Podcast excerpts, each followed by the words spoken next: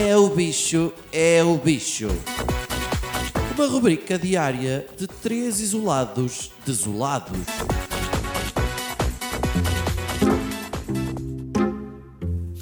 Então, meu, o estado de emergência vai acabar. Estou entusiasmado, não é? Eu estou um bocado lixado. Agora que um gajo se estava a habituar a isto, de, de viver-se uma série de liberdades, agora que toda a gente percebia os dramas de um homem casado, pá, perceba, há gente que estava a precisar de voltar a uma rotina, precisar de uma vida saudável, viver em sociedade, estava a sentir falta disso. Imagino os velhos, por exemplo, cujo ponto alto do dia é nos transportes públicos conseguirem roçar-se algum melhorio, pá, pronto, vai ser bom para eles voltar, voltar ao ativo. Acho que merecem também, claro. O pessoal também está a dizer que vai começar aí o estado de calamidade. Parece que é pior, mas afinal não é pior. É calamidade, enfim. E isto tudo aqui anda à volta dos R's. Há pessoal que acha que isto ainda. O R não está no sítio. É?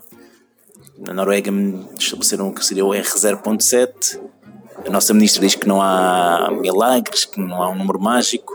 O nosso R já teve 0.9, agora está no 1. O que é que é isto do R? O R é, é no fundo, a, a medida de contágio. R1 significa que uma pessoa contagiada contamina outra pessoa. Se fosse um R2, contaminaria duas e por aí adiante. Opa, esta conversa dos R's irrita-me. Por um lado, por causa de gajos como o João Miguel Tavares, não é? que tem alguma dificuldade e, e ficam ali um bocado presos no, no português. Por outro, pá, porque há letras que nós não usamos no nosso alfabeto e que podiam ser úteis para isto. Imaginem, as capazes iam adorar o, um Y como medida de contagem, não é? Associar o cromossoma masculino à, à pandemia era fantástico para elas. Mas porquê que não vamos para letras ainda mais fora da caixa, não é? Porque o Y a gente ainda usa, há muito anglicismo. Mas pá, alfabeto grego, ok.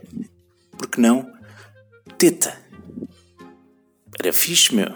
Teta 0, teta 1, teta 3.2. 3.2, é difícil imaginar tetas 3.2. Mas pá, era, era porreiro.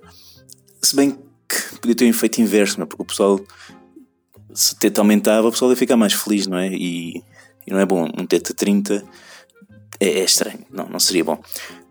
Mas, por exemplo, o ômega. Porque não o ômega? O ômega toda a gente já associa ao fim do mundo. E quanto maior o ômega, maior a probabilidade desta merda toda com o caralho. Portanto, parece-me perfeito. Olha, fica a nota. E se gostarem, os senhores do governo, mandem os trocos para a gente, pá, porque também precisamos, hein? Se não gostarem, olha, não pensem mais nisso.